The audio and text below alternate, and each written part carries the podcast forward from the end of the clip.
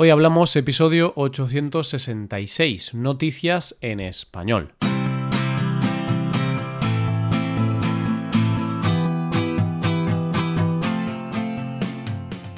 Bienvenido a Hoy Hablamos, el podcast para aprender español cada día. Ya lo sabes, publicamos nuestro podcast de lunes a viernes. En nuestra web tenemos contenido extra relacionado con este episodio. Puedes ver la transcripción completa y una hoja de trabajo con explicaciones y ejercicios que te ayudarán a practicar el vocabulario de este episodio. Este contenido solo está disponible para suscriptores premium. Hazte suscriptor premium en hoyhablamos.com. Hola, oyente, ¿qué tal estás? Tengo un amigo que siempre está pensando en los viajes que va a hacer. Es de esas personas que empieza a planear las vacaciones de verano en enero. Este año lo tiene un poco más complicado porque no sabemos si podremos viajar o no, pero él lo tiene claro, quiere alquilar una autocaravana y viajar por España. en fin, oyente, veamos las noticias de hoy. Primero hablaremos de un viaje al fondo del mar. Después conoceremos a unos animales que se sienten un poco solos y terminaremos con la historia de un hombre que tuvo que luchar por salvar su matrimonio. Hoy hablamos de noticias en español.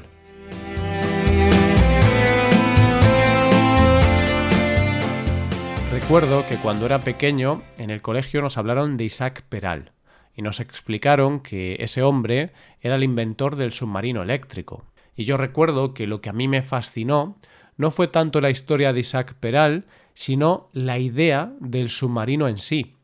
En mi cabeza no cabía que hubiera un aparato que pudiera ir por debajo del mar, pero una vez que lo empecé a comprender, empecé a pensar lo increíble que debía de ser ver con tus propios ojos lo que esconde el fondo del mar. Así que no te extrañará que el mejor regalo que me hicieron en aquella época fue una versión más infantil del libro 20.000 leguas de viaje submarino, de Julio Verne, que me dejó absolutamente fascinado. Y la verdad es que aunque el mar me da un poco de respeto, me encantaría poder bucear para ver qué esconde el fondo del mar. Y puestos a pedir, viajar en un submarino para ver con mis propios ojos lo que allí se esconde. Conocer el fondo marino, en realidad, es bastante asequible para cualquier persona que pueda bucear. Pero hay un punto de las profundidades marinas que solo es asequible para unos cuantos elegidos. Es el abismo Challenger y está considerado el punto más profundo del planeta Tierra. El abismo Challenger se encuentra en la fosa de las Marianas, en el fondo del Océano Pacífico y se encuentra a una profundidad de casi 11.000 metros. Es tan difícil llegar a este punto que realmente solo cuatro personas lo han conseguido. De hecho, hay más gente que ha viajado al espacio exterior que a este punto del planeta. Pues la noticia está en que ahora se va a realizar esta hazaña de nuevo de la mano del submarinista y millonario Víctor Vescovo, creador de la expedición, y las exploradoras Catherine Sullivan y Vanessa O'Brien. Víctor será la segunda vez que acceda a este insólito lugar, pero para las dos mujeres será la primera vez. También será la primera vez que una mujer baje hasta este punto del océano. Y hay que decir que son unas afortunadas, pero también son ricas, ya que el precio que tienen que pagar para poder hacer esta aventura es de unos 700.000 euros por persona. Una vez que lleguen a la isla de Guam, se embarcarán en un barco propiedad de Vescovo que las llevará hasta el punto de inmersión. Allí les esperará el juguete favorito de Vescovo, el submarino Limiting Factor, que se calcula que tiene un valor de unos 30 millones de dólares y que los expertos comparan con la nave Apolo en cuanto a su complejidad técnica.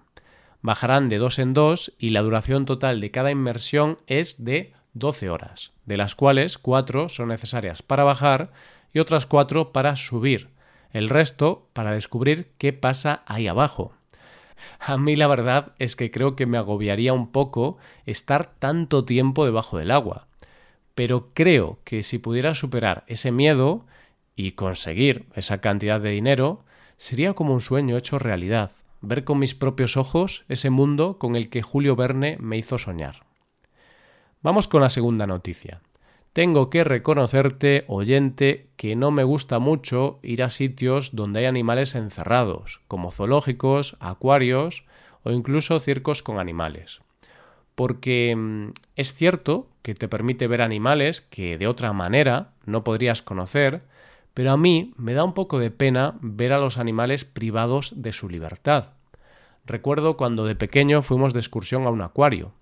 A pesar de que no me gustan este tipo de lugares, sí que me quedé muy sorprendido con la actitud de los animales. Y es que animales supuestamente salvajes, como puede ser un tiburón, se acercaban a los cristales como si quisieran saludar a la gente que estaba observándolos. Un trabajador del acuario nos contó que los animales se han acostumbrado a los humanos y que, como animales que buscan la supervivencia, saben que son los humanos los que los cuidan, los que les dan de comer y por lo tanto son amables con ellos porque de ellos depende su supervivencia. Estos días en que hemos tenido que estar confinados en nuestras casas, a estos lugares, como zoológicos y acuarios, no se ha podido acudir, con lo que los animales han estado muchos días sin ver al público que estaban acostumbrados a ver. Pues bien, la noticia está en que un acuario de Japón, el Sumida de Tokio, le ha pedido a la gente que haga videollamadas con sus anguilas. ¿Y esto por qué? Pues resulta que los animales del acuario, al no ver a nadie, salvo a sus cuidadores, se están empezando a olvidar de los humanos. Y en el caso de las anguilas verdes, este olvido las está llevando a esconderse cada vez que ven a sus cuidadores. Y esto, que puede parecer una tontería, supone un enorme problema, porque al esconderse, enterrándose en la arena, los cuidadores no pueden tener acceso para examinarlas para ver si están sanas o no. Es por eso que el acuario ha decidido colocarles frente a las peceras tablets para que puedan ver rostros humanos mediante videollamadas, que han pedido a voluntarios que hagan para que hablen con ellas. En realidad, las videollamadas no son tanto para hablar con ellas, sino para que vean rostros humanos ya que los ruidos estridentes, como puede ser la voz un poco más alta de lo normal, podrían asustarlas y que se escondieran igualmente. Y es que parece que sí es cierto eso que se dice de la memoria de los peces, que parece que necesitan ver a gente constantemente para no olvidarse de las personas. Pero en el fondo, si lo piensas, no son tan diferentes de los humanos, que en esta cuarentena hemos sobrevivido gracias a las videollamadas, y es que en épocas de soledad forzada no hay nada como ver caras para que todo vaya un poco mejor. Llegamos a la última noticia. La vida en pareja es maravillosa, pero también hay cosas que la hacen complicada, porque dos personas que empiezan a convivir juntas tienen que aprender a lidiar con esas cosas de la pareja que no gustan tanto.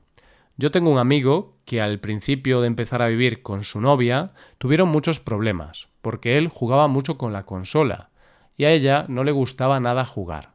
Entonces le sentaba mal que se pasara tanto tiempo jugando. Él decía que era su forma de distraerse y que ella también tenía aficiones a las que dedicaba mucho tiempo. Pero poco a poco encontraron el equilibrio perfecto. Ambos seguían con sus aficiones, pero se empezaron a dedicar más tiempo el uno al otro, además de que ambos se empezaron a interesar por las aficiones del otro.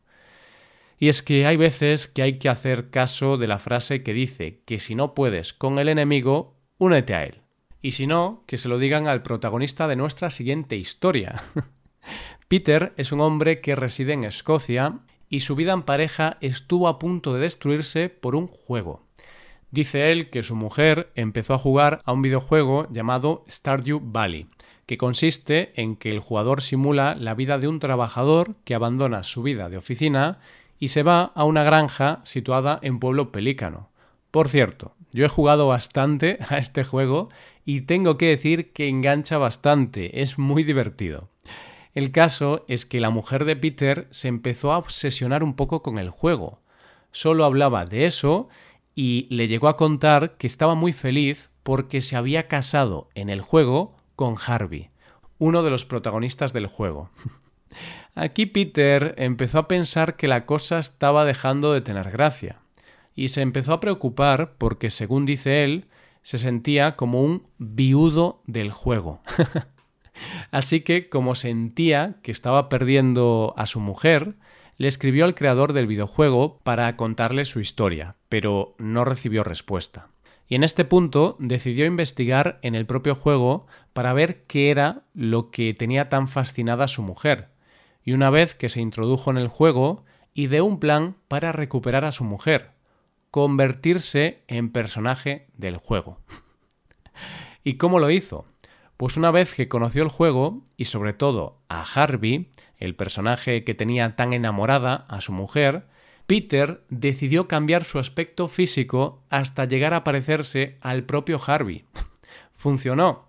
Parece que sí, pues cuenta Peter que a partir de ese momento empezaron a comunicarse otra vez, y la pasión que parecía olvidada volvió a resurgir entre ambos. Dice Peter que su mujer está muy feliz porque se ha casado dos veces con Harvey, una en el juego y otra en la vida real. la verdad es que a mí esto me hace pensar que igual no todo está tan bien entre ellos como ellos piensan, porque parece claro que la mujer no está enamorada de Peter, sino de Harvey. Y yo me pregunto, ¿qué pasará cuando a ella se le pase la obsesión por el juego y por Harvey? Y esto es todo por hoy. ¿Qué te han parecido las noticias? Pues dejarnos tus impresiones en nuestra web. Con esto llegamos al final del episodio. Te recuerdo que en nuestra web puedes hacerte suscriptor premium para poder acceder a la transcripción y a una hoja de trabajo con cada episodio del podcast. Todo esto lo tienes en hoyhablamos.com. Esto es todo, mañana volvemos con dos nuevos episodios. Lo dicho, nos vemos en los episodios de mañana. Pasa un buen día, hasta mañana.